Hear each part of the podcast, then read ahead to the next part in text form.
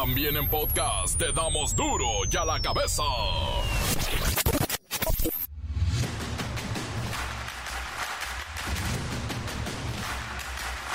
Lunes 15 de enero del 2024, yo soy Miguel Ángel Fernández y esto es Duro y a la cabeza, sin censura.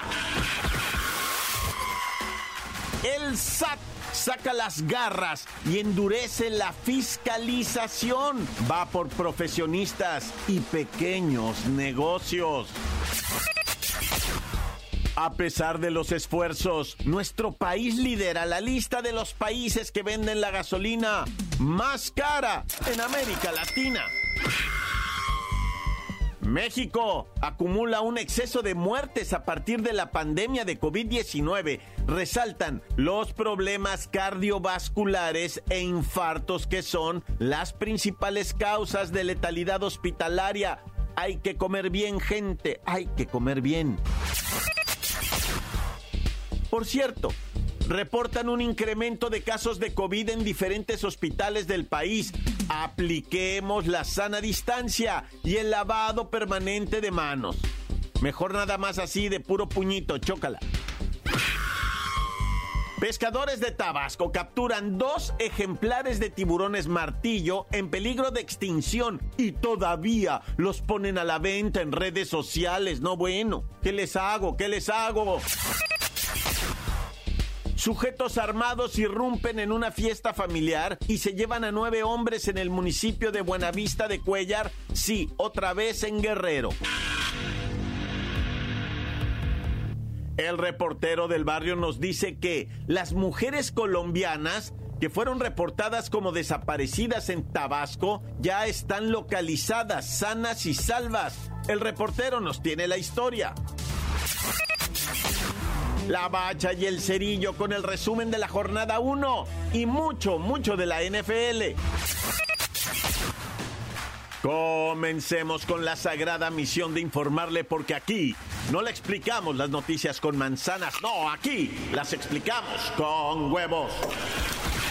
Llegó el momento de presentarte las noticias como nadie más lo sabe hacer.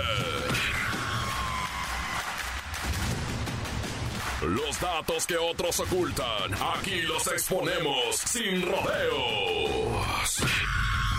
Agudeza, ironía, sátira y el comentario mordaz. Solo en duro y a la cabeza. ¡Arrancamos!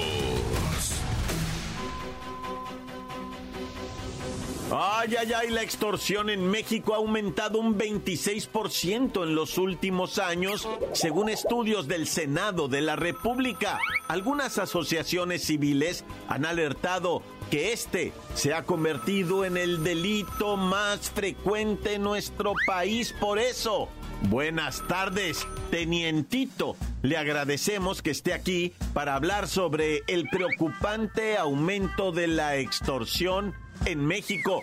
¿Cuáles son sus impresiones sobre el informe del Senado de la República que revela un incremento del 26% en este delito? Buenas tardes, mi comandante.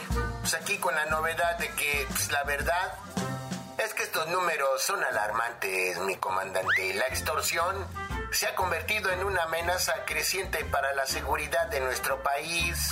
Estamos viendo un patrón claro de intimidación y violencia psicológica por lo que requiere una acción inmediata por parte de nosotros, las autoridades, mi comandante. Vaya, lo tienen ustedes muy, muy claro. ¿Y cuáles serían las medidas que podrían implementar para contrarrestar esta problemática? Uy, mi comandante, no cabe duda que es un desafío así, bien, bien, muy desafiante. Pero es imperativo y evidente que se necesita una estrategia integral que incluya medidas preventivas, mayor coordinación entre las fuerzas del orden y la colaboración ciudadana, mi comandante. Bueno, sí, claro, pero tenientito, hemos visto recientemente este enfrentamiento en Texcaltitlán, Estado de México, entre los pobladores y presuntos extorsionadores. ¿Cuáles son las acciones inmediatas que se están tomando para garantizar que esto no vuelva a ocurrir en ninguna comunidad? Mi comandante, el incidente en Texcaltitlán es un claro ejemplo de la desesperación de la comunidad frente a la extorsión. Es por eso de la urgencia de la aplicación de las acciones inmediatas, las cuales deben incluir un despliegue efectivo de fuerzas de seguridad para prevenir futuros incidentes violentos. Ya lo dejo, mi comandante, porque estamos en un operativo y aquí hace mucho frío. Oiga, nomás como ando todo gangoso. Hay a ver norte allá en Zacazonapa, allá el pueblo de donde yo soy. No, pues muchas, muchas palabras y no se dice nada, pero gracias, gracias, tenientito, por su tiempo y sus perspectivas sobre esta problemática está afectando a tantos ciudadanos en México y hay autoridades que dicen que no, que esto no está pasando. Las noticias te las dejamos ir a la cabeza. El Colegio de Contadores Públicos reveló que el SAT, sí, el Sistema de Administración Tributaria, puso en marcha plataformas conocidas como minería de datos para ubicar y sancionar a los malos contribuyentes. Además, también hay patrones o jefes o empresas chiquitas que pagan hasta 60% del sueldo real del trabajador por honorarios o facturas y solo 40% en nómina. Y esta práctica contribuye evasión fiscal por parte del patrón. El Colegio de Contadores Públicos de México reveló que el Servicio de Administración Tributaria endureció los sistemas de fiscalización, en especial contra los profesionistas, pequeños negocios y arrendadores de inmuebles. Los contadores aseguran que el fisco mantiene un monitoreo en tiempo real sobre las cuentas bancarias, los pagos de nómina, las tarjetas de crédito, las de débito y en los gastos, los gastos que realizan estos sectores pequeños, pero que no gustan de pagar impuestos y los van a ubicar y les van a elaborar un expediente de malos contribuyentes. Pero, ¿por qué el SAT va contra estos profesionistas y negocios chiquitos? Se debe a que, entre los trabajadores o profesionistas que laboran por su cuenta y cobran por honorarios o facturas, así como entre los pequeños negocios o personas que reciben ingresos por el arrendamiento de un local o inmueble, persiste la informalidad y prácticas irregulares que han sido detectadas mediante la minería de datos. Si usted está dentro del nuevo objetivo de las garras del SAT, mire, mejor acérquese con normalidad haciéndose como que nada, les explica su situación y llegue a un acuerdo. La ley establece que, si el contribuyente se presenta de forma espontánea y cumple con sus obligaciones, o corrige su situación fiscal, antes de ser requerido por la autoridad, no procede ninguna multa o sanción. Recuerde, lo mejor es acordar, porque es muy feo ver tu mundo enfriar cuando tus cuentas el SAT va a congelar. Ay, el SAT, qué miedo. Las noticias te las dejamos ir. Duro y a la cabeza. Antes del corte comercial, claro, hay mensajes. Los envían al 664 485 1538. Esto es duro y a la cabeza. Muy buenas tardes. Saludos al cerillo, saludos a todititos. Los de duro y a la cabeza, Miguel Ángel, saluditos, cordiales saludos. Saludos al grupo Machuchón SRS aquí de Tehuacán y a los mecánicos y los de oficina de la SRS.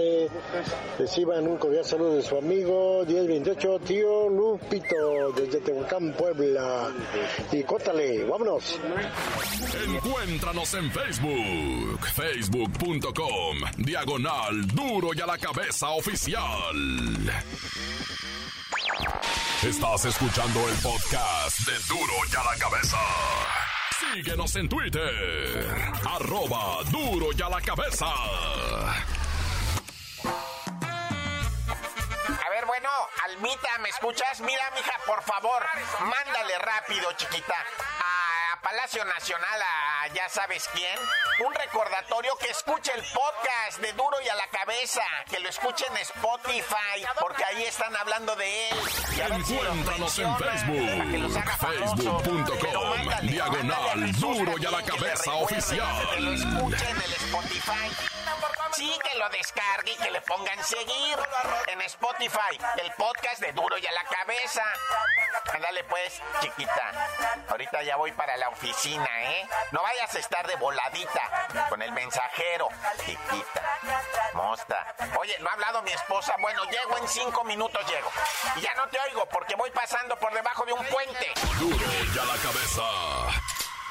El reportero del barrio nos dice que las mujeres colombianas que fueron reportadas como desaparecidas en Tabasco ya están localizadas, sanas y salvas. El reportero nos tiene la historia. Montes, montes, alicantes, pintos, pájaros, cantantes, culebras chirroneras. ¿Por qué no me pican ahora que traigo la chaparrera? Oli, oli, raza. Bueno, pues aquí está, ¿verdad? La neta de la viuda negra que se enamoró de su guardaespaldas y bueno, el de su esposo también, ¿verdad? Y luego ella dijo, necesito que me pongas un guardaespaldas. No, ese no es, es grosero. No, ese no, ese es quién sabe qué. Ese me mira mucho. Ándale, ese. Pues cuál era el amante, le puso tres primeros hasta que acabó este, ¿verdad? De amante de la señora y juntos planearon matar al señor, ¿verdad? Y mataron no nada más al señor, a toda la familia, mataron al señor, a la mamá del señor, a los cuatro hermanos del señor, una hermana de sesenta y pico de años, ¿verdad? Otro hermano de 44, a Edgar de 37, a Miriam de 43, a la mamá del señor. Fue un asesinato en Cuernavaca hace cuatro años y ella es conocida como Betsabe, la viuda negra, esposa de quien fuera político, ¿verdad? Y funcionario público, Poncho Gamboa Lozano. Y pues el Guarura, ¿verdad? Tuvo amoríos con la señora y entre ellos, ¿verdad? Dijeron, vamos a robarles macizo, ¿no? Los asesinamos y robamos. Pero resulta que no se robaron nada, nunca se perdió nada. Entonces, pues nomás fue un asesinato así que según, ¿verdad? Político y todo ese rollo. Pero por lo pronto la noticia es que la señora ya tiene su sentencia de 125 años, Naya. Oye, y luego en Querétaro, ¿no? Mataron a un vato de un escopetazo, güey.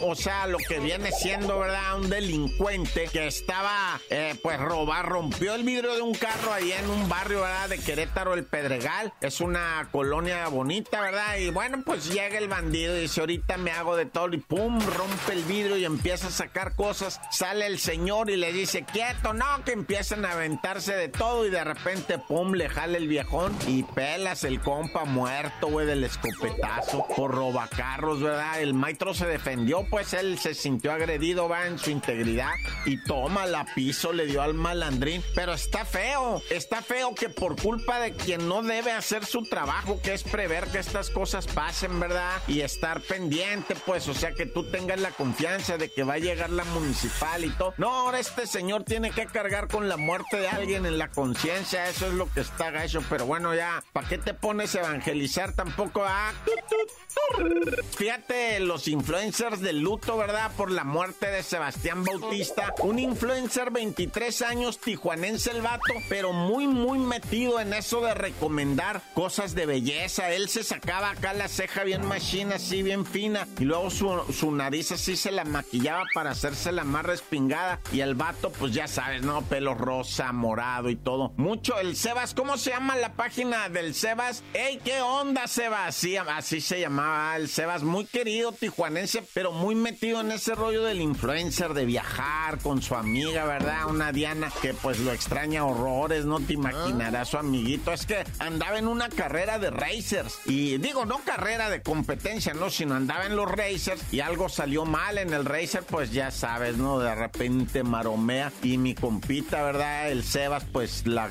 corrió con la mala suerte de que se sale del vehículo y el vehículo pues le pasa por encima, dicen, ¿verdad? Yo lo tengo en santa gloria.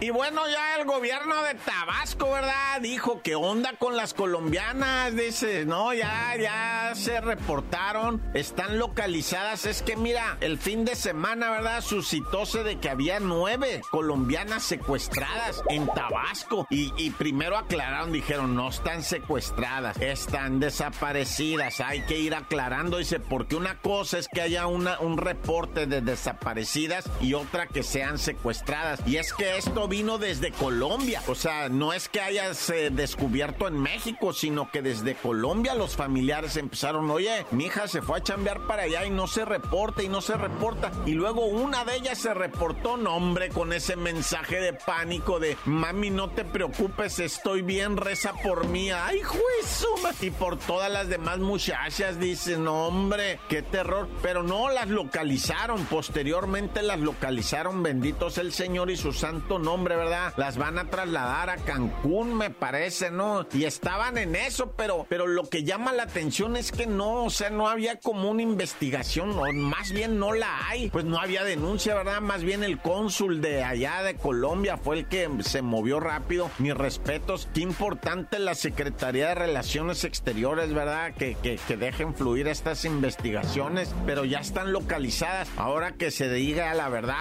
¿qué pasó? ¿Dónde ¿Por qué no se reportaban? ¿Con quién andaban? O sea, vaya a haber delito ahí, raza. ¿A poco no? O sea, ¿quién no se imagina que hay delito? Ya saben de cuál, va. Pero pues tampoco uno puede nomás inventar. Bueno, que caigan, loco, los responsables que caigan. Haya justicia ya de una vez, ¿no? ¡Corta! La nota que sacude. ¡Duro! ¡Duro ya la cabeza! Encuéntranos en Facebook, facebook.com, diagonal duro y a la cabeza oficial. Esto es el podcast de duro y a la cabeza. La bacha y el cerillo con el resumen de la jornada 1 y mucho, mucho de la NFL.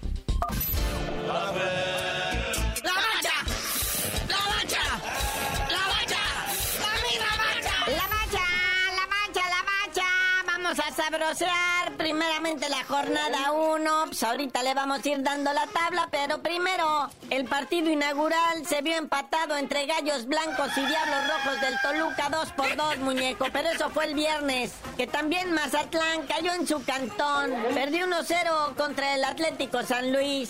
Ese Mazatlán, terminando igual como acabó el torneo pasado, ¿verdad? Hablando de los que están empezando igual como terminaron el torneo pasado, ahí está la máquina del Cruz Azul. En su regreso a su vetusto y desvencijado Estadio Azul, caen un gol a cero ante el Pachuca, chale. Ese estadio azul. Ya estaban a punto de demolerlo, ñero. Se salvó, pero apenitas y mira, sigue todavía dando. Bueno, las chivas. Ay, por poquito el Santos Laguna, muñeco. No, y empataron las chivas de último momento, que si no. Oye, pero allá en Tijuana, el campeón, con cuadro alterno con equipo B. Es más, creo que arrancó con 11 mexicanos. Para empezar, algo bien raro en el América. Y mira, nomás le ganaron 2-0 a los cholos. Que los dos goles del América el primero cayó al minuto 88 y el segundo cayó al minuto 94. O sea, en seis minutos hicieron los dos goles. Rayados le cumple a su gente, la pandilla le gana al Puebla 2 a 0 y sienten así como que tiran el miedo, ¿no? Los Pumas ante un pletórico estadio CU le ganan 1-0 a los Caballitos de Juárez, que por cierto fue el primer partido donde un árbitro hacía el estilo NFL, prendía su microfonito y decía, después de revisar la jugada hemos decidido que es fuera de lugar. ¡Ay, ese güey! Y pues queda el partidito pendiente, muñeco. Ahora para el miércoles, a las 7 de la tarde, el León FC en el Nou Camp, recibiendo al subcampeón Tigres.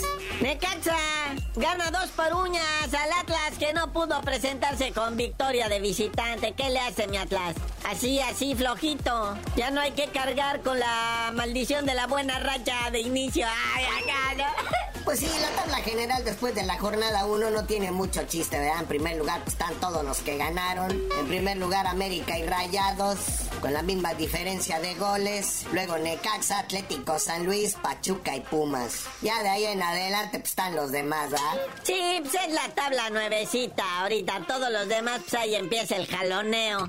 Se va a poner bueno, pero oye, ¿qué me dices del NFL? ¿Cómo que en lunes dos partidos? Sí, hoy lunes hay NFL.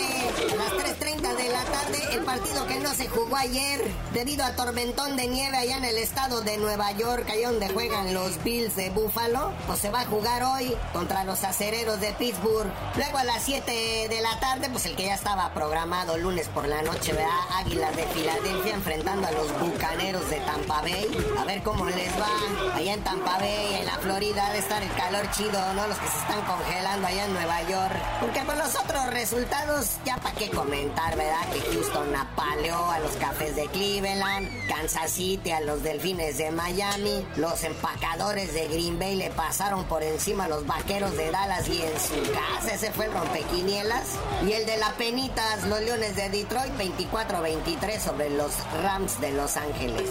O sea que todavía no se definen bien, bien, bien, o sea, lo que vienen siendo los playoffs. Sí, ya está definido el primer partido divisional, ¿verdad? A pesar de los resultados de hoy, pero ya hay uno. Precisamente los empacadores de Green Bay enfrentando a los 49 de San Francisco en el estadio Levi's. Y bueno, para morirse de risa, si usted no se ha reído hoy, cuéntanos, carnalito. Allá en Costa Rica, el Cubo Torres da positivo al tripidoping. Oye, sí, ¿qué onda con el Cubo Torres que da positivo allá en Costa Rica? Ahora está jugando allá, ¿verdad? Pero dice su representante que no, que no es cierto, que fue una medicina que se puso para la uña enterrada, que por eso dio positivo y no de clembuterol, así como antes. Una sustancia prohibida según esto que se echó. Digo, si sabes que es prohibida, ¿por qué te la andas untando en los pies? Ay, Cubo Torres. Pero bueno, carnalito, ya vámonos, porque mira, nada más, estamos empezando el año y hay un montón de chisme deportivo y tú mejor no sabías de decir. ¿Por qué te dicen el seri? Hasta que el Cubo Torres role lo que se pone en las uñas, les digo, saca, carnal.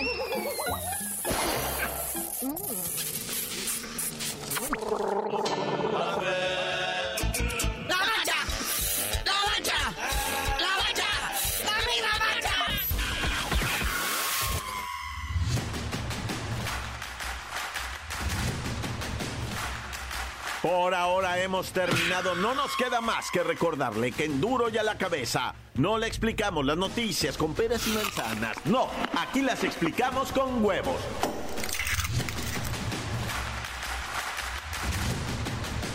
Por hoy el tiempo se nos ha terminado. Le damos un respiro a la información, pero prometemos regresar para exponerte las noticias como son. Duro y a la cabeza es Miguel Ángel Fernández, Arturo González, Eddie González y la producción de Luis González, el señor X. Una producción original de MBS Radio.